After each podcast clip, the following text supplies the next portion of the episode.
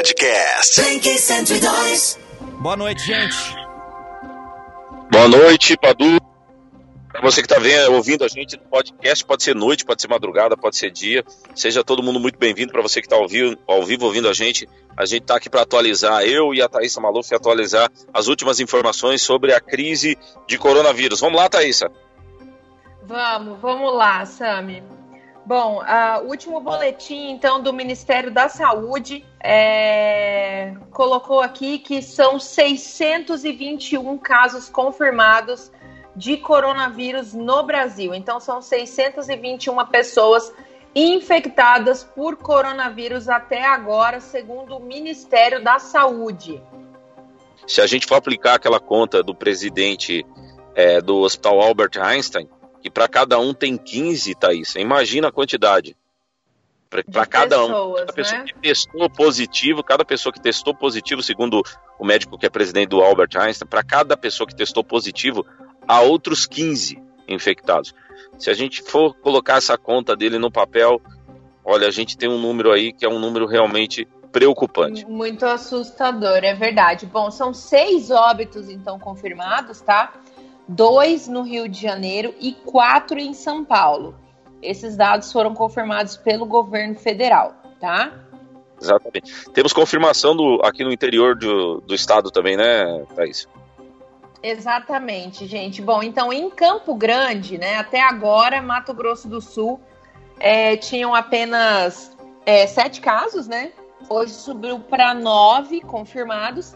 E nós temos o primeiro caso fora de Campo Grande de coronavírus, que é na cidade de Sidrolândia, Sami, cidade aí a 60 quilômetros aqui da capital. Né? Segundo o boletim epidemiológico aqui da, da Secretaria de Estado, né? Então são nove casos confirmados no estado, sendo que o primeiro oficialmente registrado fora de Campo Grande é em Sidrolândia, é de uma mulher de 42 anos. Ela esteve na Europa recentemente, foi atendida agora no dia 17 de março no hospital da cidade. Os sintomas delas, dela eram tosse, dores de cabeça, dores pelo corpo e coriza.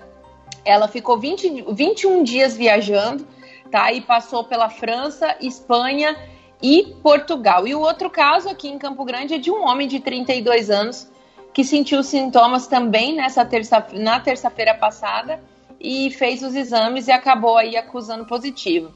Então, só para atualizar os números, agora são 171 casos notificados em 15 cidades de Mato Grosso do Sul. 112 foram descartados, 39 ainda estão suspeitos e 11 foram excluídos. Os 39 casos suspeitos, tá, gente? Só para vocês é, saberem, é, tiveram as amostras encaminhadas para o LACEN Mato Grosso do Sul, onde é feito o exame né, para os nove tipos de, de, vírus respiratórios, inclusive o influenza e o, e o coronavírus, tá? Então, essa atualização que a gente tem, é, nós também temos algumas coisas que estão acontecendo no Brasil, tá? Isso que, é, que a gente precisa passar como informação para nossa audiência. O governador do Rio de Janeiro, Witzel, é, baixou um decreto para fechar as fronteiras do Rio de Janeiro, viu? Então, as pessoas, os estados Exato. que fazem fronteira com o Rio, Espírito Santo, São Paulo, ninguém pode passar para o estado do Rio de Janeiro a partir de agora. A gente vai vendo, por exemplo, também na Bahia, o governador da Bahia agora baixou um decreto onde é, o governo da Bahia pode abordar as pessoas que estão chegando nos aeroportos para testar essas pessoas, para ver qual é o histórico, por onde elas andaram é, onde elas estiveram, com quem elas falaram, onde foi sua viagem. Então, assim, é, os governadores vão se mexendo, vão se movimentando para tentar fazer alguma coisa para conter a propagação do Covid-19. Então, a gente tem essas duas Isso. informações aqui para atualizar.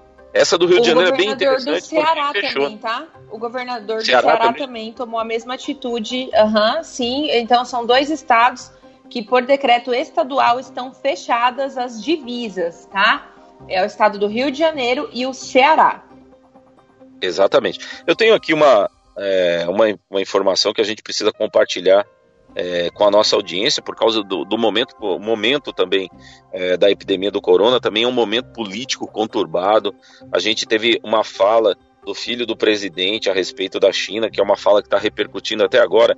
E aí o médico infectologista, o Davi Yup, que é um, que é um dos maiores especialistas do Brasil, é, que trabalha é, nos maiores hospitais do país, ele deu uma entrevista à Folha e disse o seguinte, abre aspas, o que mais me preocupa são aparelhos respiradores e tudo o que precisa compor uma UTI. Ele está preocupado, então, com, com os insumos de uma UTI.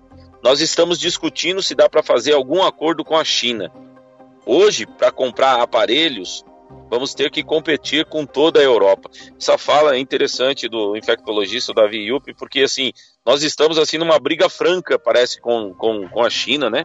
Tem uma parte dos parlamentares brasileiros pedindo desculpa, aí uma outra parte acusando a China de ser a propagadora do, vídeo, do vírus, de ter criado de alguma forma esse vírus, ou se não criou, espalhou pelo é, mundo. O que, oh, Sami, uh, você, no, a gente num momento como esse, é, é incitar um, um tipo de, é, vamos dizer assim, xenofobia, né? Porque você incita a xenofobia é, é, contra um, a população de um país, um país onde existe uma, uma produção industrial intensa, que a gente depende economicamente. É, uma fala como essa do filho do presidente Jair Bolsonaro, Eduardo Bolsonaro, é, é muito irresponsável da parte dele num momento como esse, porque ah, nós estamos vivendo em um período que antecede é, o período que a Espanha e que a Itália estão vivendo nesse momento. E como o, um dos maiores infectologistas do Brasil, o Dr. Davi Yupi, ele acabou mencionando que a grande preocupação dele é realmente compor uma UTI e como que um país como o Brasil, que necessita num momento como esse, trabalhando com um tipo de prevenção ainda aos casos que virão, né? Hoje são seis mortes no Brasil só, mas esse número tende a aumentar né? Como que a gente vai construir uma parceria comercial, né? Fazendo, tendo esse tipo de atitude, né?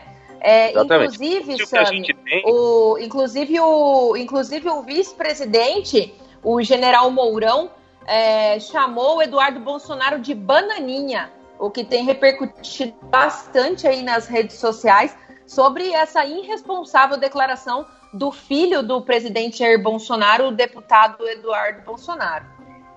Então a gente ainda vai continuar acompanhando, né? Porque vão ter mais repercussões, mas essa é a informação que a gente queria dar. Tem uma outra informação também, Thaisa, que chega a, agora, que o Ministério Público está entrando com uma ação contra o pastor Silas Malafaia para impedir os cultos é, da sua igreja no Rio de Janeiro.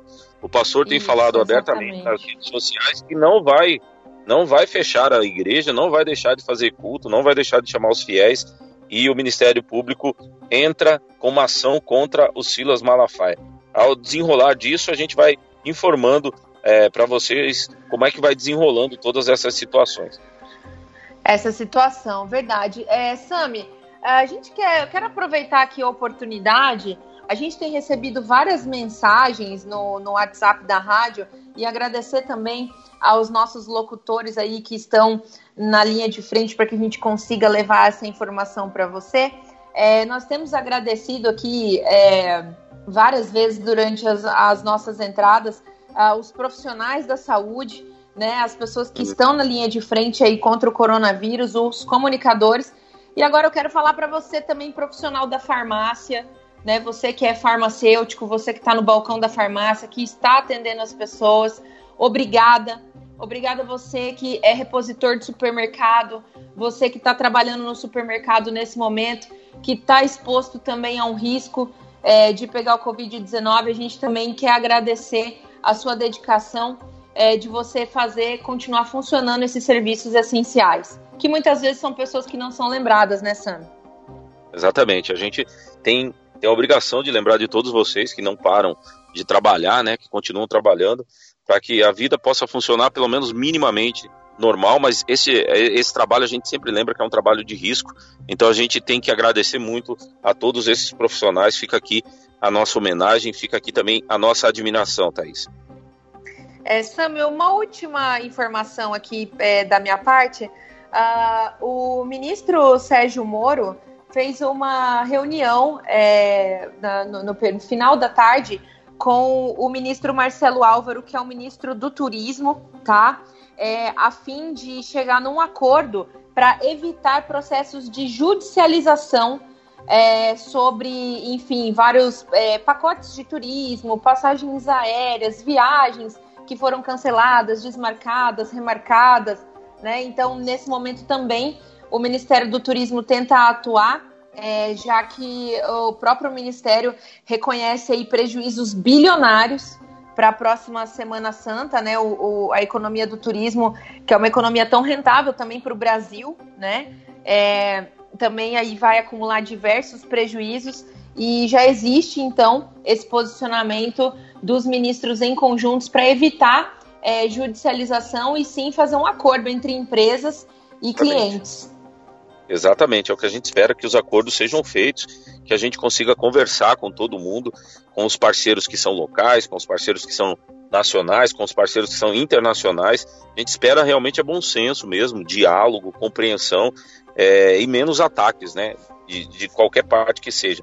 Eu, eu quero é, compartilhar com você, Thaisa, e também com todo mundo que está ouvindo a gente agora ao vivo e, e também quem, tá, quem vai ouvindo o podcast, essa estranha sensação que muitas pessoas estão descrevendo quando saem às ruas, quando, por exemplo, vão ao supermercado, né? Então, assim, há, há no ar uma, uma estranheza. Então, assim, vamos tentar manter a calma mesmo com essa estranheza.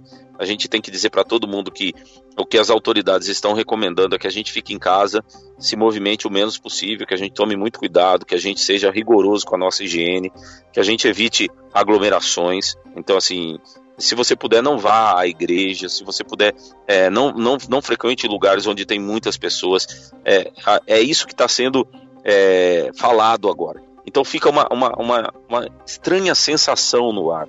Eu estive agora em um local que eu precisei ir por necessidade mesmo, eu tive que sair para comprar alguma coisa é, pra, de alimentação para minha família. Fui a um mercado e a sensação era uma sensação de que eu estava dentro de um filme, Thaís. Assim, como se eu estivesse dentro daqueles filmes que mostram cenários apocalípticos, aqueles filmes que mostram distopias. Então, assim, a sensação que eu tinha, as pessoas se entreolhando, as pessoas falando muito baixo, quase não falando. Então a gente está num momento que é um momento que não há normalidade mesmo. A gente está num momento que é um momento excepcional. Tava tudo calmo ainda no local onde eu fui, as pessoas estavam é, é, fazendo as suas compras, é, mas eu já vi várias prateleiras desabastecidas. Então assim já estava faltando alguns produtos já no mercado, o pessoal que é repositor estava tentando recolocar esses produtos, mas estava tudo relativamente calmo. Só essa sensação de que parece que estamos dentro de um filme, mas não, nós não estamos dentro de um filme. Esta é a realidade que teremos que enfrentar por algum tempo. Então, assim, o melhor a fazer é se movimentar o menos possível, é dizer qual é a pessoa que vai sair da sua casa para poder fazer compra, para poder ir na farmácia. O que vai funcionar é o mínimo necessário a partir de agora e a gente vai ter que saber viver com o mínimo, tá? Nós todos que estávamos acostumados a muitas vezes comprar até coisa que não necessitávamos, teremos que nos readequar e nos acostumar a viver com o mínimo, apenas com o suficiente para o nosso sustento. Então, assim, se você puder, fique em casa, fique calmo. Se você puder, diminui os seus movimentos. Se você já foi dispensado do seu, do seu trabalho, é importante dizer para as pessoas, viu, Thaís? E os médicos estão alertando que quarentena é quarentena, é para ficar dentro de casa. Não adianta você ter quarentena e sair, descer aí do seu prédio, ir pro playground, ir pro parquinho, ir pra piscina. Aí não é quarentena. Então, assim, é para ficar dentro de casa. Eu queria deixar essa mensagem, que é uma mensagem que vem dos especialistas, para que todos nós nos possamos nos manter à medida do possível dentro das nossas casas para que a gente possa ficar protegido e esperando que tudo isso tenha uma solução o mais rápido possível. Exatamente, Sami. O governador Reinaldo Zambuja disse que vai encaminhar também um decreto de calamidade pública para aprovação na Assembleia. Tá? Ele decretou estado de emergência, assim como nós é, falamos na nossa entrada anterior. E, e, ele disse que vai encaminhar ainda um decreto de calamidade pública para aprovação da Assembleia. Então, tá, Sami? Essa é a minha última atualização aqui no momento. Exatamente. Então foram essas as atualizações que a gente tem É, novamente, a gente estende aqui a nossa homenagem a todos os profissionais que estão na linha de frente. É, eu abraço aqui o Padu, que está no ar agora. Obrigado, Padu, pela sua coragem de estar aí, tá bom? É, abraçando você, eu abraço a todos os, os, locutores, os apresentadores da rádio. São as pessoas que estão aí, que estão abrindo o microfone, que estão tendo a coragem de se deslocar, ficar no, nesse local para abrir o microfone, para que a gente possa levar as informações. É claro que a emissora, a Blink 102, tomou todas as precauções possíveis para a segurança dos profissionais que, que vão estar aí no, nos estúdios da rádio. A gente tem, uh, tem aconselhado esses profissionais a só se dirigirem da sua casa para o trabalho, do trabalho para sua casa, mas a gente, mesmo assim, precisa agradecer a coragem de vocês. Muito obrigado, Padu, por estar aí, abrindo o microfone e permitindo que eu e a Thaisa possamos estar atualizando aqui das nossas casas todas as informações para uh, quem está ouvindo a Blink 102 agora ao vivo e quem está ouvindo os nossos podcasts na nossa timeline, na nossa linha do tempo. E estendo também essa homenagem aos profissionais de saúde, todos, todos os profissionais, principalmente aqueles que trabalham na saúde pública, é, sem detrimento de ninguém. Estamos aqui rendendo a nossa admiração a todos vocês, rendendo as nossas admirações aos bombeiros, aos socorristas, ao pessoal da polícia que vai ter um trabalho muito importante a partir de agora para proteger as pessoas, para proteger a população do Brasil. Então, tá aqui rendida a nossa homenagem também ao pessoal que trabalha nos supermercados, nas farmácias, a todos vocês que estão aí nessa linha de frente para que as pessoas possam ter o mínimo para continuar sobrevivendo. Fica aqui a nossa admiração. Vocês, vocês sim, sim, vocês são os verdadeiros heróis deste país. Muito obrigado mesmo. Podcast. 102.